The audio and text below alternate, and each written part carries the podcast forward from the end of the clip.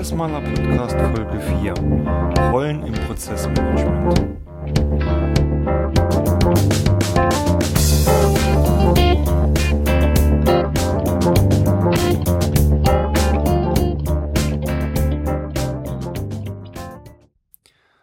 Hallo und herzlich willkommen beim Prozessmaler Podcast, dem BBM Podcast aus der Praxis für die Praxis. Dies ist mein ganz persönlicher Podcast, in dem ich meine Erfahrungen, meine Wissen aus meinen BBM-Projekten mit euch teilen möchte. Für alle, die gerne durch Strukturierung und Visualisierung ihre Geschäftsprozesse verbessern möchten. Herzlich willkommen.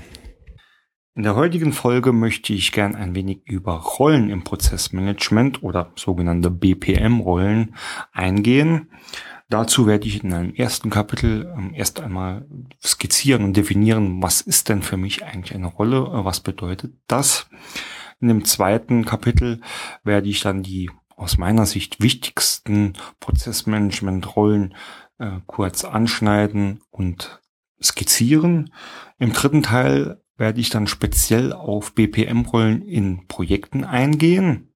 Und zum Abschluss in Kapitel 4 werde ich euch wie immer ein paar Tipps und die Tricks an die Hand geben, mit denen ihr vielleicht auch eure Arbeit ein wenig erfolgreicher gestalten könnt. Ähm, was bringt euch das Ganze? Am Ende dieser Folge habt ihr einen kurzen Überblick, welche Rollen gibt es im Prozessmanagement, welche Aufgaben haben diese Rolle, welche Verantwortungen und wie kann man die sinnvoll in Projekten einsetzen. Okay, wollen wir erstmal mit dem mit einem etwas, ja, etwas Definition anfangen. Was ist denn eigentlich eine Rolle? Ich definiere Rolle immer so. Eine Rolle ist eine Auflistung von Tätigkeiten, die zur Ausübung einer bestimmten Aufgabe oder eines bestimmten Aufgabenbereichs erfüllt werden müssen oder erfüllt werden sollen. Eine Stelle oder eine Person ist dagegen eine Zusammenfassung von ganz vielen Tätigkeiten unterschiedlichster Bereiche. Das heißt, auch eine Zusammenfassung verschiedener Rollen. Machen wir mal vielleicht ein triviales äh, Beispiel. Wenn man heute als, ja, als, als Angestellter oder als Meister in einer Bäckerei arbeitet, muss man ja ganz viele Sachen bestimmt tun. Es ist einmal ähm, das reine Backen an sich. Dann muss man aber auch ähm, die Backwaren verkaufen. Ähm, vielleicht auch, wenn man der Inhaber ist, die Buchhaltung führen. Also als, als Unternehmer, dort hat man verschiedene Rollen. Man ist einmal der Bäcker, hat man ganz viele Aufgaben, die nur mit dem Backen zu tun haben. Man ist aber auch für die Buchhaltung verantwortlich. Das heißt, in diesem Sinne ist man Buchhalter. Oder wenn man äh, sich auch noch an den Tresen stellt und die Backwaren verkauft, ist man auch noch ähm, der Verkäufer. Das heißt, man hat als eine Person oder als eine Stelle ganz viele ähm, verschiedene Rollen. Kann sein, muss nicht. Manchmal sind die Rollen auch äh, so definiert oder mit so vielen Aufgaben und Verantwortungen definiert, dass sie auch einer Stelle entsprechen oder nur durch eine Person äh, ausgeführt werden, die sonst auch nichts anderes macht. Aber in der Regel ähm, hat jede Person oder jede Stelle äh, verschiedene Rollen. Ähm, auch ein ganz triviales Beispiel aus dem Privatleben ist, ich persönlich habe in meinem Leben ganz viele Rollen. Ich bin Freelancer. Das bedeutet, ich bin bei Kunden und äh, biete denen äh, Unterstützung in ihren Projekten an. Ich bin Podcaster, das heißt, ich spreche gerade jetzt hier zu euch, um mein Wissen weiterzugeben. Aber ich bin zum Beispiel auch Ehemann. Ich habe die Rolle des Familienvaters inne und, und, und. Also ich glaube, ähm, das ist ein, ein, ganz gutes Beispiel, äh, woran man sieht, ähm, wie eine Rolle charakterisiert ist, weil jede dieser Rolle Rollen erfordert natürlich von mir auch ähm, ganz andere Aufgaben. Äh, für meine Kinder äh, muss ich jetzt keine Beratungsleistungen durchführen, äh, genauso wenig wie ich hier ähm, mit meinen Podcast-Zuhörern äh, Lego spielen muss oder, oder dergleichen. Ähm, nur so viel vorweg, um ähm, ein wenig, ja, vielleicht Klarheit zu schaffen, äh, was, was ich so unter Rolle verstehe oder wie man Rolle so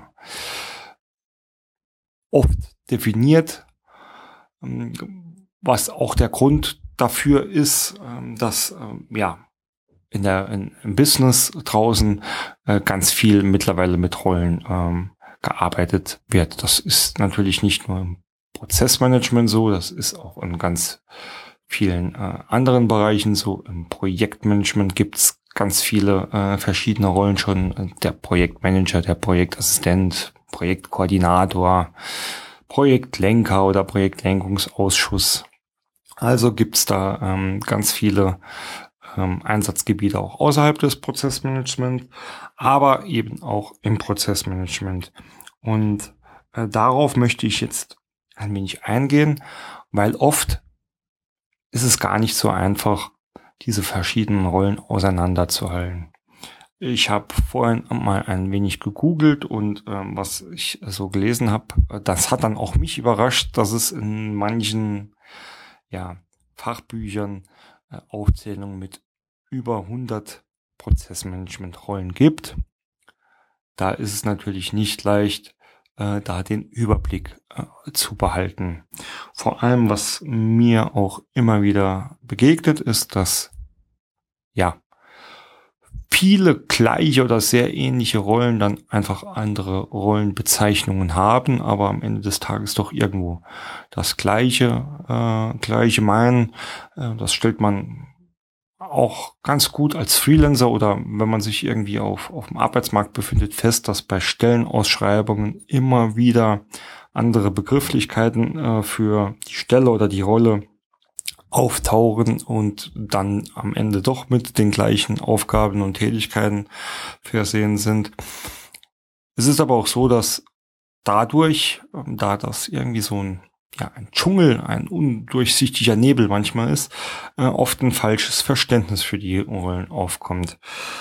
Ähm, was ich jetzt für heute gemacht habe, ich habe mir mal, das sind hier Pi mal Daumen, die ähm, 10 bis 15 Rollen die mir in meiner bisherigen Zeit als Freelancer immer wieder so begegnet sind, die mittlerweile, glaube ich, auch äh, sehr bekannt sind und ähm, auch in Prozessorganisationen oder in Unternehmen äh, einen gewissen Stellenwert besitzen. Ähm, besonders natürlich, wenn die Unternehmen auch prozessorientiert aufgestellt sind, das heißt eine Prozessorganisation aufgebaut haben, dann sollten natürlich äh, zumindest einer Großteil dieser Rollen auch äh, nicht nur besetzt, sondern auch verwendet werden. Sonst ist ja der ganze Ansatz irgendwie ähm, ein bisschen unsinnig. Aber äh, mir begegnen auch ähm, außerhalb, ja, komplett prozessorientierter Unternehmen mit einer vernünftigen oder einer einer guten Prozessorganisation diese Begriffe immer wieder ähm, äh, bei meinen Kunden ähm, auch zum Beispiel im Rahmen von Projekten. Okay, starten wir einfach mal mit, mit der ersten Rolle und ähm, ich habe jetzt versucht, mich ein bisschen hierarchisch von oben nach unten zu bewegen. Das muss nicht immer so zutreffen oder teilweise ist das vielleicht auch nicht ähm, richtig. Ähm, dennoch, wenn es eine Prozessorganisation gibt, dann steht meistens der CPO ganz an der Spitze. Das ist der Chief Process Officer. Ist ja jetzt mittlerweile auch sehr üblich, dass da immer irgendjemand äh, der Chief von etwas ist, also entweder der Chief Process Officer oder der Chief Information Officer oder halt eben der CEO als Geschäftsführer. In dem Fall ist der Chief Process Officer eigentlich das die höchste Stelle, die man in einem Unternehmen ähm, BPM innehaben kann, wenn diese prozessorientiert aufgestellt ist. Das ist oft eine Stelle auch im Top-Management, also wirklich äh, ganz oben. Und die Rolle des CPO ist dann meistens auch ähm, die Stelle oder ähm, ja oder eine eine einzelne Person, weil die Tätigkeiten äh, einfach so groß und so viel und so komplex sind, ähm, dass derjenige damit auch äh, gar keine Freiräume mehr hat, noch andere Sachen aufzuarbeiten oder überhaupt ähm, aufzunehmen. Was macht denn der CPO? Naja, äh, da er oben im Top-Management sitzt, ist er natürlich dafür verantwortlich, dass die Unternehmensstrategie wirklich auch über das Prozessmanagement umgesetzt wird. Das heißt, er ist der, der die Unternehmensstrategie in eine Prozessmanagement-Strategie umwandelt, daraus Ziele und Methoden äh, entwickelt oder abbilden lässt und das Ganze ähm, dann natürlich auch ähm, controlled und äh, regelmäßig überprüft. Das sind so ein bisschen die Hard Facts, die, die, ja, vielleicht, vielleicht kann man es auch als Soft, Soft Fact bezeichnen, dass er natürlich aber auch ähm, derjenige ist, der das Prozessmanagement im Unternehmen verankern soll oder muss. Viele von euch haben vielleicht die Erfahrung gemacht, ich mache sie immer wieder. Äh, Prozessmanagement, Business Process Management oder wie man äh, die Methode am Ende des Tages nennt, äh, ist noch was, was vielen Unternehmen noch in den Kinderschuhen steckt und ähm, äh, vielleicht hier oder da mal irgendwie äh, in einzelnen Bereichen oder Abteilungen durchgedrungen ist und ähm, optimal und effektiv oder auch effizient gelebt wird, aber eben oft nur in vereinzelten Bereichen. Ähm, ein CPO soll dann dafür sorgen, dass das wirklich unternehmensweit Anklang findet und auch alles im Unternehmen ähm, darauf ausgerichtet ist. Ähm, durch, wie schon erwähnt, entsprechende Strategien, Ziele, aber auch ähm, Methoden, Techniken. Ähm, er sorgt dafür, dass äh, Compliance der Prozesse sichergestellt ist oder dass äh, die, die Prozesse an sich auch ganz salopp gesagt richtig und anwendbar sind. Also eine ganz klassische Management-Funktion, äh, zu dessen Aufgabe es am Ende des Tages auch gehört, eine prozessorientierte Organisation aufzubauen. Das ist der CPO. Eine Stufe darunter mag man dann sagen, ähm, sitzt oft der Leiter des Prozessmanagement, Leiter BPM, BPM-Verantwortlicher hat auch viele Namen, ähm, diese Rolle. Ähm, diese Rolle sitzt oft auch angegliedert ähm, an ähm, Bereiche wie äh, Strategie oder Unternehmensentwicklung. Manchmal sitzen sie ähm, direkt an Vorständen dran, ganz oft oder zum überwiegenden Teil.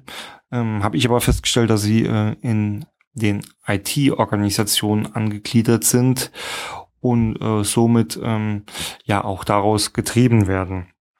Es ähm, kann aber auch vorkommen, dass es eine, eine, zentrale Prozessmanagement-Einheit ähm, in den Headquarters gibt und dann nochmal vereinzelte Einheiten, zum Beispiel in Außenfilialen oder ähm, Außenbüros. Ähm, immer dann äh, gibt es dort aber einen Head of BPM oder Leiter BPM, ähm, der quasi ja dafür zuständig ist, wenn es ein CPO gibt, ähm, diese diese Strategien, die man ihm vorgibt, ähm, auszuführen. Gibt es den CPO nicht, dann hat der, äh, der Leiter BPM oftmals auch ähnliche ähnliche Verantwortungen, ähnliche Aufgaben wie der CPO. Also das ist dann auch ein schönes Beispiel, äh, dass man ja die Rolle des Leiter BPM zum Beispiel ganz schwer ganz klar definieren kann, weil es auch hier wieder auf den Kontext ankommt. Gibt es ein CPO, dann so. Gibt es keinen CPO, dann doch etwas mehr. Ist es die Headquarter BPM, dann gibt er vielleicht unternehmensweiten ähm, Standards vor. Ist es vielleicht nur, äh, ja, nur in Anführungszeichen, ist es vielleicht der Leiter BPM einer Zweigniederlassung, dann äh, ist er äh, höchstwahrscheinlich zuständig dafür, dass die ähm, Konzernvorgaben umgesetzt werden, hat aber auch noch genügend Freiheiten, die ähm, die speziellen Ge Gegebenheiten und Anforderungen der Zweigniederlassung oder der Tochtergesellschaft oder na, wie die Abgrenzung dann da ist, auch umzusetzen. Das sind ähm, mehr oder weniger recht zentrale Funktionen die meistens, wie ich schon erwähnt habe, auch ähm, ähm, Rolle gleich ähm, Stelle oder Person darstellen. Kommen wir jetzt zu einer Rolle, ähm, die nennt sich Prozessverantwortlicher, hat auch viele Namen. Ähm, ja, übersetzt ins Englische der Process Owner ist mittlerweile also eher auch geläufig, ähm, sogar auch in deutschen Unternehmen oder ganz deutsch der Prozesseigner.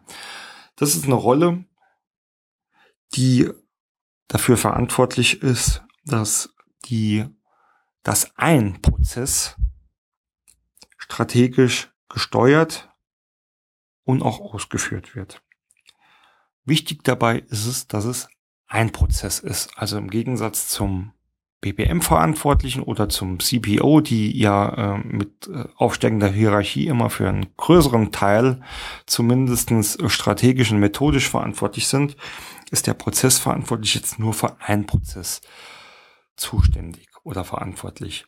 Das ist oft ein End-to-End-Prozess, also zum Beispiel Order to Cash, dass jemand wirklich für den kompletten Prozessstrang, für die komplette Wertschöpfungskette verantwortlich ist, kann aber auch ein Ausschnitt oder Ausschnitte eines ähm, eines End-to-End-Prozess betreffen ähm, oder ja einer Wertschöpfungskette betreffen, dass zum Beispiel jemand nur für die oder komplett für die Beschaffungsprozesse zuständig ist oder komplett für die Warehousing-Prozesse zuständig ist. Dann aber wirklich von A bis Z und ähm, zeichnet sich auch daraus durchaus, dass er auch verantwortlich ist für den Prozess, wenn verschiedene Abteilungen ähm, darin äh, involviert sind oder darin beteiligt sind. Ähm, er ist dann der, der den Hut auf hat, der den Prozess steuert, der dafür achten muss, dass es einen überhaupt ausführbaren und sinnvollen Prozess gibt, der aber auch zuständig ist, um zum Beispiel ja, die Prozesse zu messen, zu, zu kontrollen und ähm, somit den Erfolg garantiert. Und ein ganz wichtiger Punkt, ich habe eben gesagt, er ist zuständig für einen Prozess von A bis Z. Der Prozessverantwortliche sollte auch darauf achten oder ist auch dafür verantwortlich, dass die Schnittstellen zu den Nachbarprozessen klar sind, klar definiert sind, dass es da keine Reibung gibt. Also diese Koordination unterliegt auch dem Prozessverantwortlichen. Ähm, er muss am Ende auch dafür sorgen, dass es zur Ausführung oder zur Sicherstellung ähm, dieser Prozesse äh, die notwendigen Ressourcen gibt oder dass die vorhanden sind. Der Prozessverantwortliche ist somit schon auch eher strategisch ausgerichtet, hat aber auch schon eine große operative Verantwortung. Unter dem Prozessverantwortlichen steht meistens der Prozessmanager. Der Prozessmanager ist eigentlich die Rolle, die den Prozessverantwortlichen unterstützt, und zwar bei der operativen Ausführung des Prozesses. Der Prozess kann natürlich ganz viele Unterprozesse oder Teilprozesse ähm, noch haben. Ähm, Dabei ist es dann auch oft so, dass es da pro Prozessverantwortlichen oder pro Teilprozess nicht nur ähm, einen äh, übergreifenden Prozessmanager gibt, sondern zum Beispiel für einzelne Teilprozesse auch jeweils einen separaten Prozessmanager, der dann für die operative äh, Steuerung des Prozesses zuständig ist, der diesen Prozess auch überwacht und kontrolliert, immer darauf achtet, dass der Prozess ausgeführt wird, der an einer kontinuierlichen Verbesserung des Prozesses interessiert ist und auch daran arbeitet, der auf Basis der Teilprozesse oder der untergeordneten Prozesse auch wieder die Schnittstellen koordiniert und ähm, darauf achtet, dass da alles reibungslos ineinander übergeht. Genau, und ähm, ja, Oft ist es so, das stelle ich fest, dass sowohl Prozessmanager als auch Prozessverantwortliche Rollen sind, die Personen zusätzlich zu ihren anderen Tätigkeiten wahrnehmen. Also bleiben wir nochmal beim Beschaffungsprozess oder beim Warehousing-Prozess. Da gibt's einen Leiter Logistik in einem Unternehmen. Logistik kann ja ganz viel umfassen, von der Disposition über das Warehousing bis Versandwarenausgang.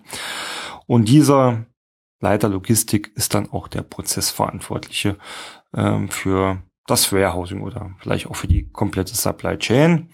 Bedeutet aber auch, dass der Prozessverantwortliche neben seiner Rolle als Prozessverantwortliche noch ganz viele andere Rollen hat, als Bereichsleiter, Abteilungsleiter, fachlich Verantwortlicher für diverse andere Tätigkeiten, genauso wie der Prozessmanager oft eine Person aus den Fachbereichen ist, der neben seinen Tagesaufgaben dann auch noch Prozessmanagementfunktionen wahrnimmt. Das Ganze, ja, ist ebenso, führt oft dazu, dass irgendwo hinten was runterfällt. Also ich erlebe es ganz oft, dass es da eine starke Reibung zwischen Tagesgeschäftaufgaben und Prozessmanager-Aufgaben gibt. Und oft ist es dann leider so, dass das Tagesgeschäft gewinnt, was man irgendwo vielleicht auch verstehen kann. Ähm, nichtsdestotrotz äh, leidet dann das ganze BBM darunter. Prozessmanager ist tatsächlicherweise auch was, was ich ganz oft feststelle, was sehr oft verwechselt wird. Also ja, gerade gerade bei mir als Freelancer, ich bin ja dann auch äh, ganz oft als BPM Consultant oder Prozessmanagement Berater unterwegs, äh, eine eher ja dann unterstützende Funktion oder beratende Funktion. Äh, lustigerweise werde ich aber immer irgendwie, ähm, ja, auch so im Freundeskreis oder im Bekanntenkreis immer, ja, das, der ist hier Prozessmanager. Was in dem nicht, Sinn nicht richtig ist, weil ich, ähm, ja, eigentlich gar nicht für die, für das Management eines einzelnen Prozesses und die operative Steuerung verantwortlich bin. Ich weiß nicht, ob das euch, euch genauso geht, stelle ich aber wirklich ganz oft fest. Okay. Ähm, dann gibt es ähm, eine weitere Rolle und das sind die ähm, ja, Prozessbeteiligten. Das ist eigentlich recht einfach zu definieren. Das sind ähm, alle die, die einzelne Aufgaben oder Tätigkeiten eines Prozesses ausführen müssen. Das heißt, äh, wenn wir jetzt bei einer Prozessmodellierung bleiben, dann steht dann halt irgendwie eine Tätigkeit, die ausgeführt werden muss von einer bestimmten Rolle. Und diese Rolle ist dann der Prozessbeteiligte, der soll natürlich in erster Linie das ausführen. Ganz sinnvoll ist aber, wenn er, naja, das ist eigentlich aber auch, kann man praktisch auch für jeden sagen, wenn er etwas äh, BPM-affin ist, das heißt auch so ein Prozessmodell lesen kann, verstehen kann, äh, äh, was er da eigentlich tun soll oder wo er namentlich äh, genannt ist in einem Dokument. Ähm, könnte ich jetzt den Spieß ganz leicht rumdrehen, Meinung, die ich sowieso vertrete, wenn ähm, ein Dokument, ein Prozessdokument nicht gelesen oder verstanden werden äh, kann von den Prozessbeteiligten, ist es kein gutes Dokument, dann sollte man sich mal Gedanken über die Dokumentationsmethodik ähm, tun. Nichtsdestotrotz ist eigentlich ein Prozessbeteiligter äh, gerade aus diesem Grund ein sehr, sehr wichtiger, ähm, eine sehr, sehr wichtige Rolle, weil ähm, ja, alles Theorie von CPO, Leiter BPM, ähm, ähm, nutzt nichts. Ähm, alle ähm, strategischen Ausrichtungen oder Delegationen oder Messkriterien und Kennzahlen von Prozessverantwortlichen oder Prozessmanager nützen nichts, wenn der Prozessbeteiligte äh, das nicht ausführen kann oder, oder will. Da gibt's ganz viele Gründe, da werden wir bestimmt noch öfters drüber sprechen. Ähm, deswegen finde ich, ist das eine ganz, ganz wichtige Rolle, die aber leider viel zu selten zumindest in Projekten äh, berücksichtigt wird oder auch im, im Tagesgeschäft nicht ähm, äh, zu, zu wenig, im BPM-Tagesgeschäft zu wenig daran gedacht wird, dass das Ganze ja jemand da draußen auch äh, tun muss und äh, ihn da viel früher mit in, ja, in Planungs- oder Entscheidungsszenarien ähm, oder Schleifen mit zu integrieren. Eine weitere Rolle ist der Prozesscontroller. Ist auch eher ähm, leichter zu de definieren. Das ist ja mehr oder weniger so ein, so ein interner Berater der, der BBM-Führungsrollen, also vom CPO über Leiter bis zum Prozessverantwortliche. Und der soll eigentlich ähm, ja nur dafür sorgen, dass das wirklich ja alles, was man da so im Prozessmanagement-Bereich tut, auch wirklich den ähm, strategischen, operativen Anforderungen äh, unterspricht, dass das alles wirklich ähm, effizient läuft, äh, dass auch die, die, die, die Planungen, äh, die Planungen der, der Prozesse oder der Prozessarbeiten ähm, alles im Rahmen äh, sind und ähm, der natürlich klar Controlling ähm, auch dann gewisse äh, Reporting oder Analysefunktion übernimmt. Ehrlich gesagt bin ich jetzt zwölf oder dreizehn Jahren im Geschäft, aber ein Prozesscontroller ist man tatsächlicherweise noch nicht über den Weg gelaufen. Projektcontroller, ja, klar. Ob die dann irgendwie ähm, gleichzeitig die Rolle des Prozesscontroller mit übernehmen, mag ich jetzt an dieser Stelle gar nicht mal bewerten wollen. Es sind bestimmt ähm, teilweise ähnliche Aufgaben. Aber da, naja, da ich sowieso gemerkt habe, dass das ganze Kennzahlenthema im Prozessmanagement oder ich bezeichne es jetzt mal im angewandten Prozessmanagement, also das, was in den Unternehmen zu finden ist, eh kaum gelebt oder wenn dann schlecht gelebt wird oder schlecht ist immer ein böser Begriff, ähm, nicht ganz optimal gelebt wird, ist das vielleicht auch ein Grund, warum es der Prozesscontroller zumindest nicht so in einer, in einer offiziellen Stelle oder in, ja, in einem in einem Rahmen äh, an die Oberfläche geschafft hat, dass man ihn wahrnimmt. Ich denke, dass da ganz oft die, die Tätigkeiten oder die, die Rollen, die Rolle des Prozesscontrollers auch von dem Prozessmanager äh, wahrgenommen wird. Eine weitere Aufgabe ist, äh, oder sorry, eine weitere Rolle ist der Prozessanalyst.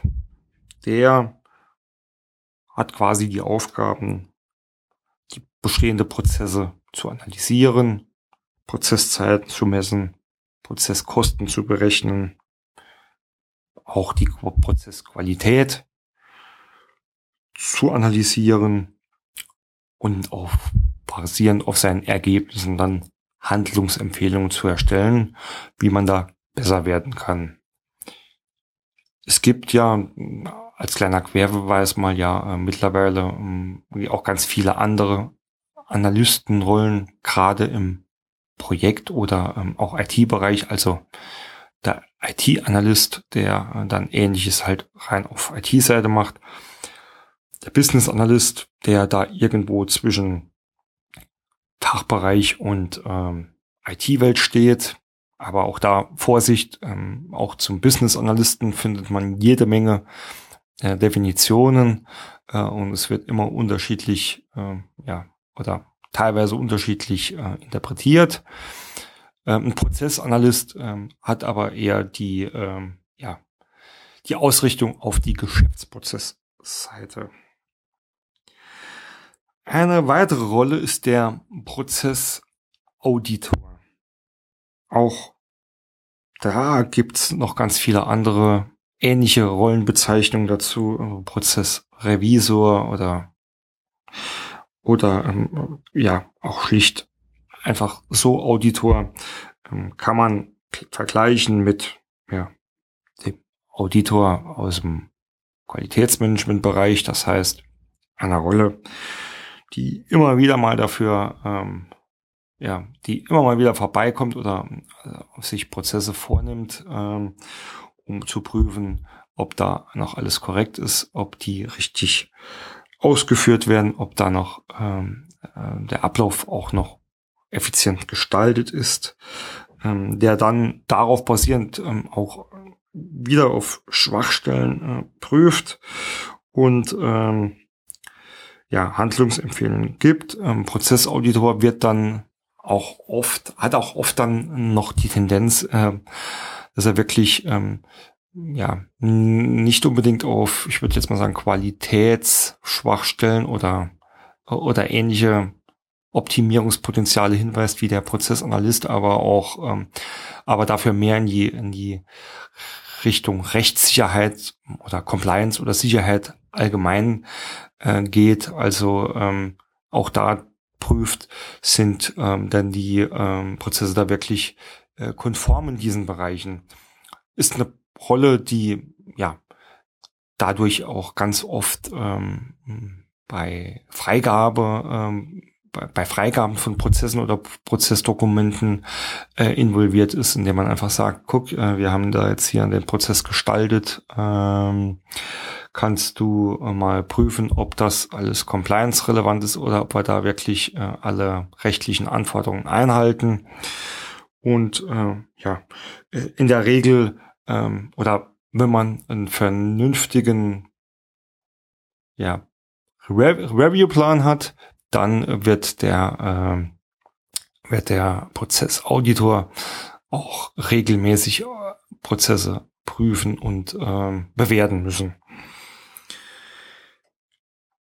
Ein ja, Prozesskontrollanalyst, Auditor, das war jetzt mehr auch schon wieder so ein bisschen ähm, der strategische, strategische Part. Ähm, kommen wir jetzt zu was, was wahrscheinlich sehr geläufig ist oder ja, auch ein Großteil für mich des Spaßes beinhaltet. Das ist der, der Prozessgestalter. Die Rolle auch gerne bezeichnet als äh, Prozessdesigner oder Prozessingenieur war auch schon mal eine, eine Rollenbezeichnung, die ich persönlich innehatte äh, in den Projekten. Ähm, auch hier mag es sein, dass die ein oder andere Definition, die man findet, da vielleicht ähm, ja, Unterschiede beinhaltet. Für mich bedeutet es im Groben aber das Gleiche, und zwar, dass man Prozesse neu, neu entwirft, neue Lösungen sucht und entwirft, diese analysiert, modelliert und dann, ja, zur Anwendung bringt oder ähm, eigentlich ähm, in, in das Unternehmen, in die Bereiche, Abteilungen äh, oder ins Tagesgeschäft integriert diese Rollen findet man zum allergrößten Teil in Projekten.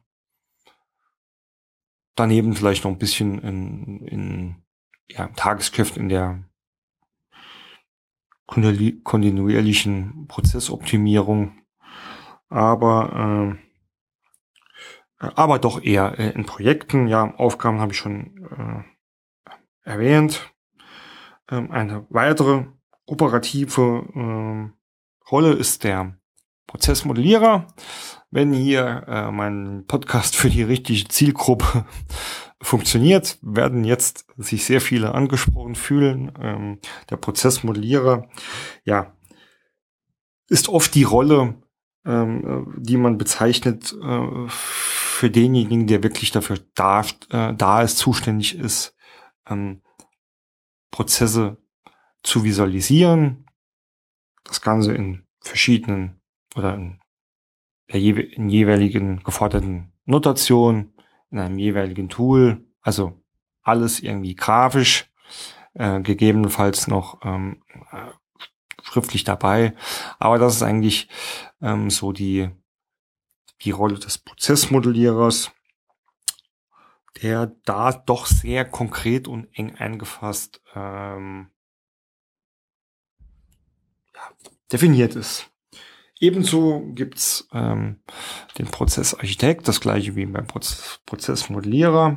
Das ist eigentlich der, der dafür versucht, ja, äh, die Geschäftsprozesse über einen Geschäftsprozess ähm, zu strukturieren, ähm, auch ähm, Rahmenparameter oder Konventionen äh, definiert, der definiert, wie die verschiedenen Prozesse ineinander ver Verbindung zu setzen sind, der Prozesspyramiden oder Prozessebenenkonzepte aufbaut und definiert, der aber auch, ähm, das war jetzt so ein mehr oder weniger ähm, strategischer ähm, Ansatz, ähm, der aber auch äh, in dafür sorgen soll, ähm, dass neue Prozesse oder neue Prozessgestaltungen äh, in die vorhandene Prozess, Prozessarchitektur passen. Also der da ähm, auch gerne Schnittstellen äh, prüfen soll oder auf Schnittstellen hinweisen soll, ähm, Beurteilung abgibt. Eine Rolle, die ich immer so ein wenig äh, zusammen mit dem Prozessmodellierer sehe. Deswegen habe ich vermutlich den Blog auch an Prozessmodellierer und Architekten gesetzt. Ähm, äh, ja, also aufgesetzt. Ähm, für mich bedeutet das, wenn ich irgendwo einen Prozess modellieren will, muss mir entweder jemand wirklich genau sagen oder muss wirklich klar abgrenzen, ja, du modellierst jetzt wirklich nur hier von A bis, äh, von A bis Z und wir bauen das alles ein. Die Regel ist aber einfach so, dass man ein Projekt kommt, sagt, ja, du bist jetzt der Prozessmodellierer, bedeutet aber gleichzeitig, dass man sich äh, mit dem mit der Prozesslandschaft, mit dem Prozesshaus, äh, mit den ganzen Rahmenbedingungen beschäftigen muss, äh, dass man seine Modellierung so plant, dass es in die vorhandene Struktur äh, wirklich passt, dass da die Schnittstellen passen, Schnittstellen abgestimmt sind, dass es auch äh, den ähm, ja den richtigen Detaillierungsgrad des ähm, des Prozesses hat. Ähm, das gehört für mich immer ein wenig zusammen. Auch deswegen muss ich jetzt gestehen, ähm, ähm, Prozessarchitekt als, als Rolle an sich ist mir noch gar nicht so oft äh, untergekommen. Ich glaube, das ist auch was, was ganz oft ähm, schon mit in den ja, Führungsrollen wie dem vielleicht dem BPM äh, mit übernommen wird, die da ähm, die Strukturen ähm, etc. mit aufbauen. Ähm, die Rollen, die wir bisher hatten, waren oder sind oft äh, intern besetzt, wenn auch nicht immer. Also klar, auch ich werde immer wieder als externer, ähm, als Prozessmodellierer oder als Prozessarchitekt ähm, eingekauft oder unterstützt dort meinen Kunden, aber ähm, zwei ganz klassische Rollen, die eigentlich äh, zum größten Teil oder zum großen Teil auch durch externe äh, Kräfte ausgeübt werden. Zum, einen der Prozessberater.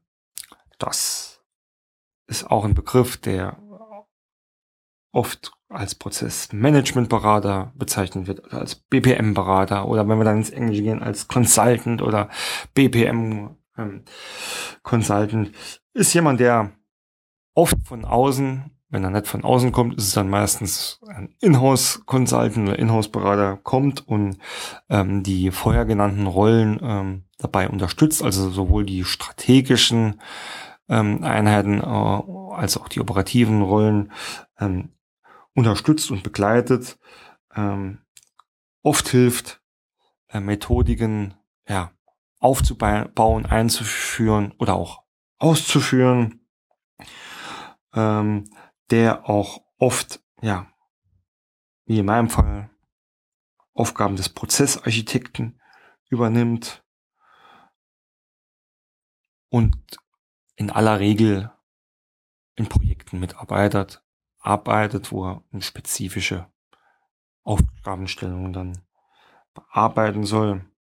Typische Aufgaben auf den Punkt gebracht sind dabei dann halt die Analyse und die Konzeption von Methoden, Prozessmanagement-Methoden, aber auch von äh, Prozesse, Unterstützung bei der Opti äh, Optimierung und Analyse von bestehenden Prozessen, Prozessaufnahmen, Prozessgestaltung.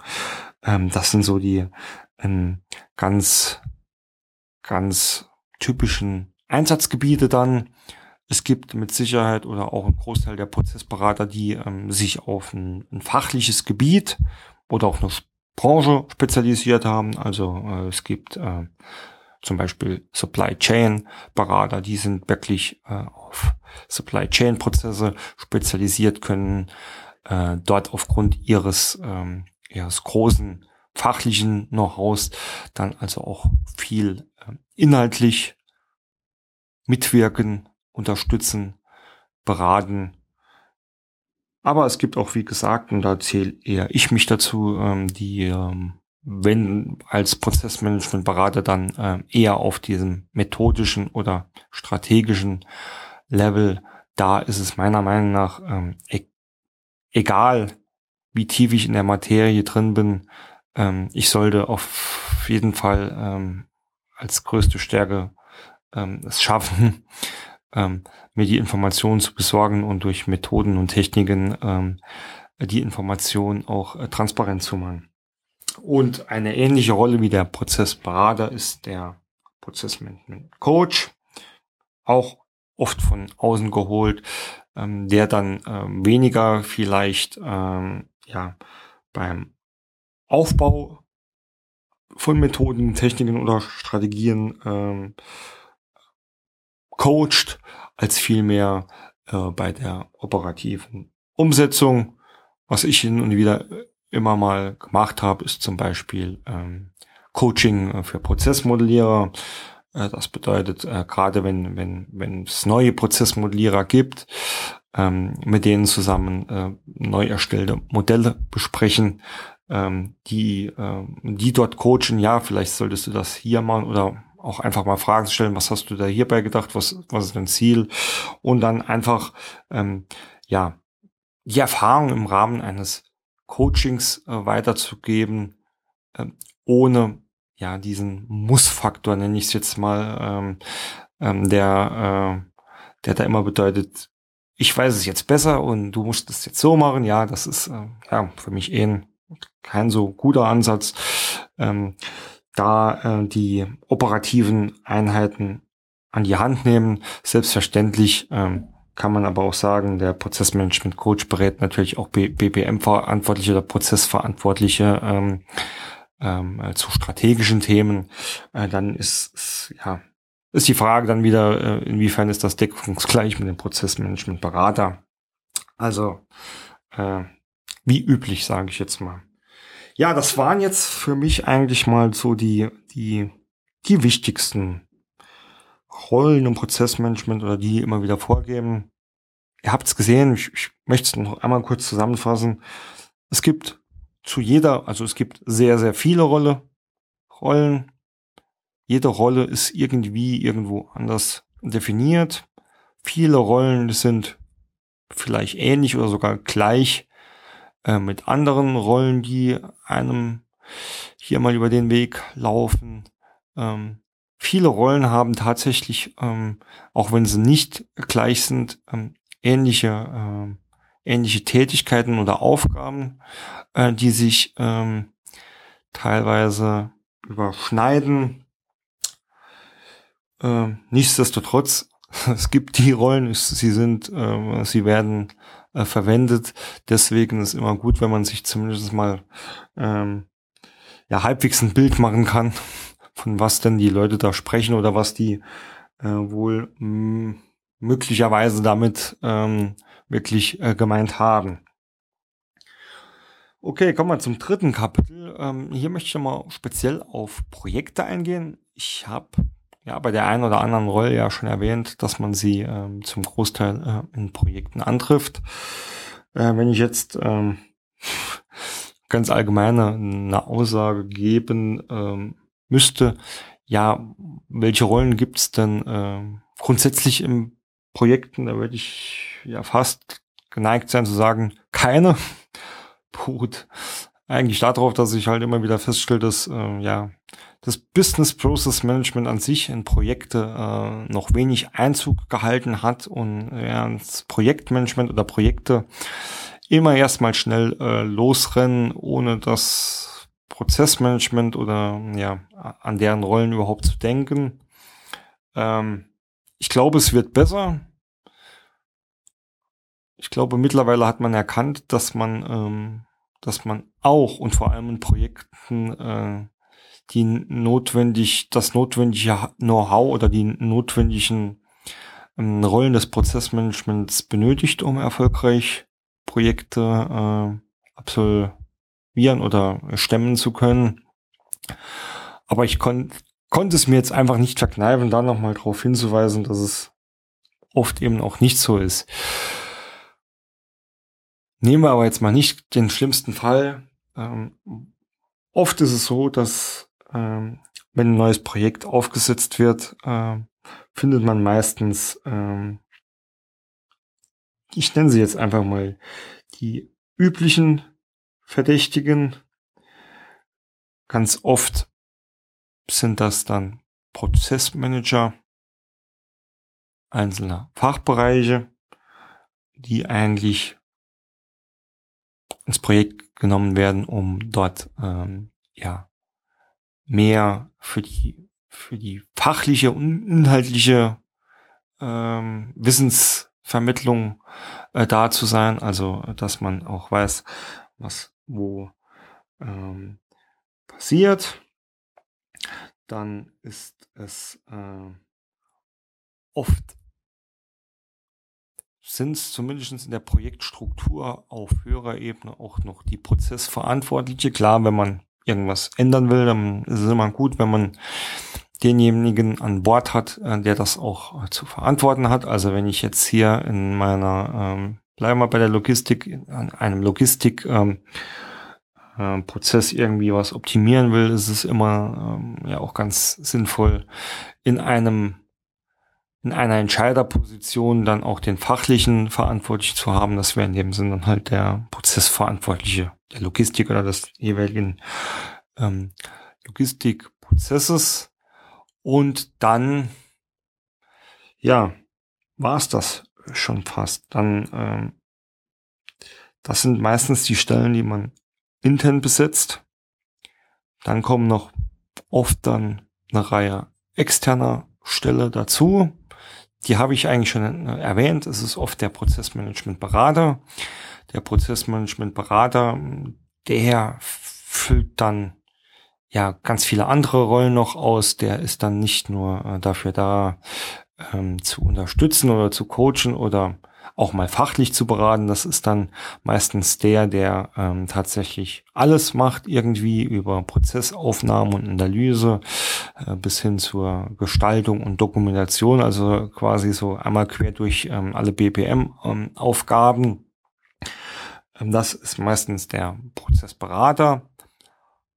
Oder man geht wirklich hin und ähm, äh, splittet das dann doch nochmal auf. Also ähm, dann findet man dann auch in Projekten irgendwie neben dem Prozessmanager, ähm, der fürs Fachliche verantwortlich ist, auch noch zum Beispiel den Prozessmodellierer, ähm, der dann äh, ja eigentlich quasi nur verantwortlich dafür ist, äh, die Ergebnisse aus ist oder soll Prozessen äh, zu visualisieren.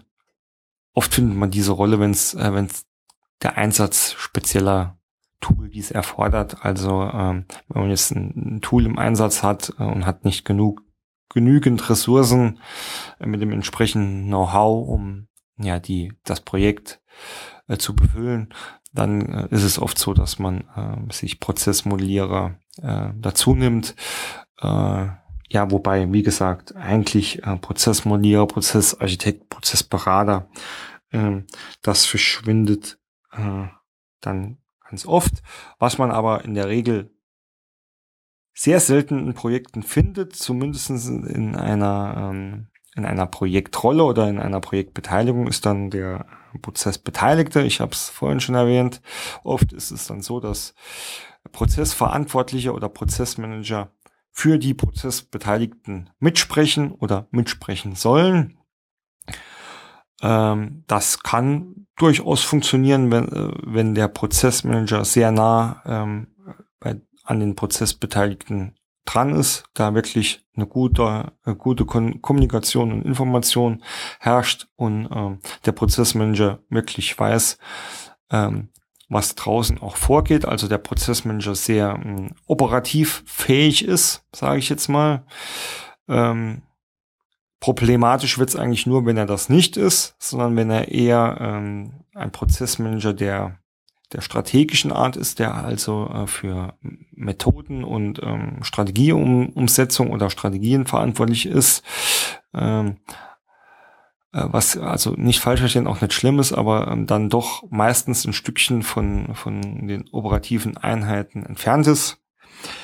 Äh, dann ist halt auch, das ist leider meine Erfahrung, das, was Prozessmanager äh, in den Projekten machen, auch nicht immer das, was wirklich ähm, bei den Prozessbeteiligten gut ankommt oder in deren Sinne ist, ja.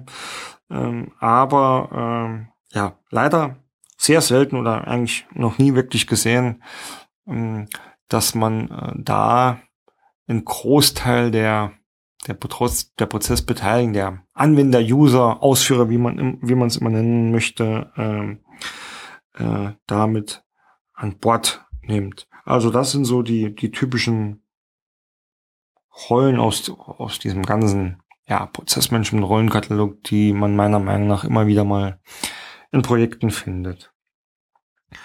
Okay, ähm, das war es eigentlich mit dem inhaltlichen Teil der heutigen Folge. Ähm, zum Schluss, wie immer, ein paar, äh, paar Tipps und Tricks. Ähm, zum allerersten, wie man gemerkt hat, sind Rollen oft schwammig, überlappen sich oder sind ähnlich. Deswegen meine Empfehlung, sowohl fürs Tagesgeschäft, aber zumindestens fürs Projekt sollten Rollen immer ganz klar definiert sein. Ich spreche jetzt zwar für, für den Prozessmanagement-Part, aber grundsätzlich sollten natürlich alle anderen Rollen auch klar definiert sein. Das heißt wirklich klar sagen, welche Rollen, Prozessmanagement-Rollen gibt es, welche Aufgaben und Funktionen haben die und auch äh, überprüfen, dass es da keine Überschneidungen gibt und dass die Rollen klar abgegrenzt sind. Und wenn es Überschneidungen gibt, äh, sollte man zumindest drüber sprechen oder irgendwie versuchen zu klären, wer wann für die jeweiligen Aufgaben oder Tätigkeiten ähm, Tätigkeiten äh, verantwortlich ist, ähm, speziell auf Projekte. Also kann ich meinen ähm, Freelancer-Kollegen auch nur empfehlen, wenn er an Projekte geht, fragt immer, und das ist äh, zu Beginn eurer Tätigkeit, was ist meine Rolle hier, äh, was ist meine Abgrenzung. Das hört sich jetzt sehr ja, einfach oder vielleicht auch dämlich an, das jetzt hier zu erwähnen, aber ich habe schon oft festgestellt, dass ähm, auch gerade so diese Auftragsbeschreibung, die man am Anfang ähm, äh, als als Freelancer äh, kriegt und dem, was was die Erwartungen an diese Rolle im späteren Projekt oder Tagesgeschäft betrifft, doch sehr unterschiedlich sind. Und deswegen ist so eine Rollendefinition, äh, glaube ich, auch in diesem Falle sehr sehr wichtig. Der zweite Tipp: Alle definierten Rollen äh, sind ähm, und auch super abgegrenzte Rollen sind schön gut, wenn sie nicht äh, bekannt sind dass deswegen, ähm, auch wenn es keine Prozessorganisation gibt, ähm, dort spätestens oder dort zumindest würde ich mir eh eine, eine Rollendefinition dann ähm, vorstellen oder wünschen. Aber auch im Projekt sollten die, die Prozessmanagement-Rollen äh, deutlich kommuniziert äh, werden an alle Beteiligte, das heißt auch nicht nur an die äh, Projektbeteiligte, sondern auch an die entsprechenden äh, Stakeholder, die auf die das äh, vielleicht Auswirkungen hat oder die da vielleicht äh, doch mit in, involviert sind. Ähm, ganz wichtig, äh, das äh, bekannt zu machen und zum letzten noch vielleicht auch ein, ein Tipp, wenn es an neue Projekte geht. Also für mich äh, gehört äh, in ein Projekt immer, ja, ich versuche es jetzt mal ein bisschen rollenunabhängig zu machen, äh, wegen der verschiedenen Vorstellungen. Vielleicht, immer jemand, ähm, der den Gesamtüberblick hat, also der weiß, was, äh, wie die Prozesse ähm, sind, wie sie in die ähm, Unternehmens- oder Bereichsstrategien passen, der auch die verschiedenen Methodiken und Werkzeuge kennt wäre vielleicht jetzt wirklich, ähm, ja, äh, eher schon sowas wie ein, äh, äh, ja, ja, vielleicht ist es auch der Prozessmanager, aber auch jemand, der halt die operativen Prozesse kennt. Also vielleicht gibt's wirklich Rollen, die ähm, oder Stellen oder Funktionen in Unternehmen, die das beides beinhalten. Also einmal der so ein bisschen mehr strategisch ähm, aufgestellt ist und den Gesamtüberblick hat, kann auch ein Prozessarchitekt sein. Die haben meistens einen, einen sehr guten Gesamtüberblick, ähm, als auch jemand, der ähm, operativ wirklich in den betroffenen Fachprozessen ähm, unterwegs ist, weiß, was dort passiert. Ähm, das und auf jeden Fall ähm, würde ich zumindestens im Rahmen eines Sounding Boards oder verschiedener anderer Kommunikationswege, die so viele wie mögliche Prozessbeteiligte ähm, mit an Bord nehmen. sollte das alles nicht funktionieren, ob es jetzt am, am Ende ein Prozessberater oder ein Coach ist, oft äh, Oft ist es auch schon sehr sinnvoll und förderlich, wenn man sich zumindestens äh, über äh, gewisse Methodiken ein bisschen coachen oder beraten lässt oder da vielleicht für den Start des Projektes jemand an, an der Hand hat, der einem da ein bisschen unterstützt, dass man ähm, passende Methodiken findet, aber auch umsetzt. Also ähm, das sind ähm, ähm, so die wichtigsten Rollen. Dann, wie schon erwähnt, klar, äh, wenn es um Entscheidungen geht, äh, wird der Prozessverantwortliche eh integriert werden müssen. Das ist jetzt dann quasi äh, eine Art fast Selbstverständlichkeit eigentlich. Wobei, ja, wenn, wenn ich eins gelernt habe, äh, Selbstverständlichkeiten gibt es da eigentlich äh, wenig in der realen Unternehmenswelt. Okay, äh, das war's ähm, vom Prozessmaler Podcast für heute. Vielen Dank erst nochmal fürs Zuhören. Zu guter Schluss möchte ich wie immer ähm, ein kleiner Selbstmarketing-Part anbringen, an dem ich euch bitten möchte, wenn euch der Podcast gefällt, auf iTunes abonnieren, Kommentare dort oder nette Bewertungen hinterlassen, wenn ihr, äh, wenn ihr Lust drauf habt. Dann vernetzt euch mit mir auf Xing oder auf Twitter oder ähm, anderen ähm, Social Media Kanälen. Findet ihr alles auf meiner Webseite www.prozessmaler.de. Gerne könnt ihr auch persönlich mit mir in Kontakt treten. Kontaktdaten findet ihr auch auf der Webseite. Ich bin immer dankbar für Feedback zu den Folgen über eure Meinungen und vor allem auch eure Erfahrungen. Ich bin immer dankbar für Vorschläge für ähm, neue Folgen, ähm, interessante Themenvorschläge oder auch Interviewpartner ähm, oder ähm, sonstige Gesprächspartner, ähm, die mit mir zusammen ähm, bestimmte Themen diskutieren.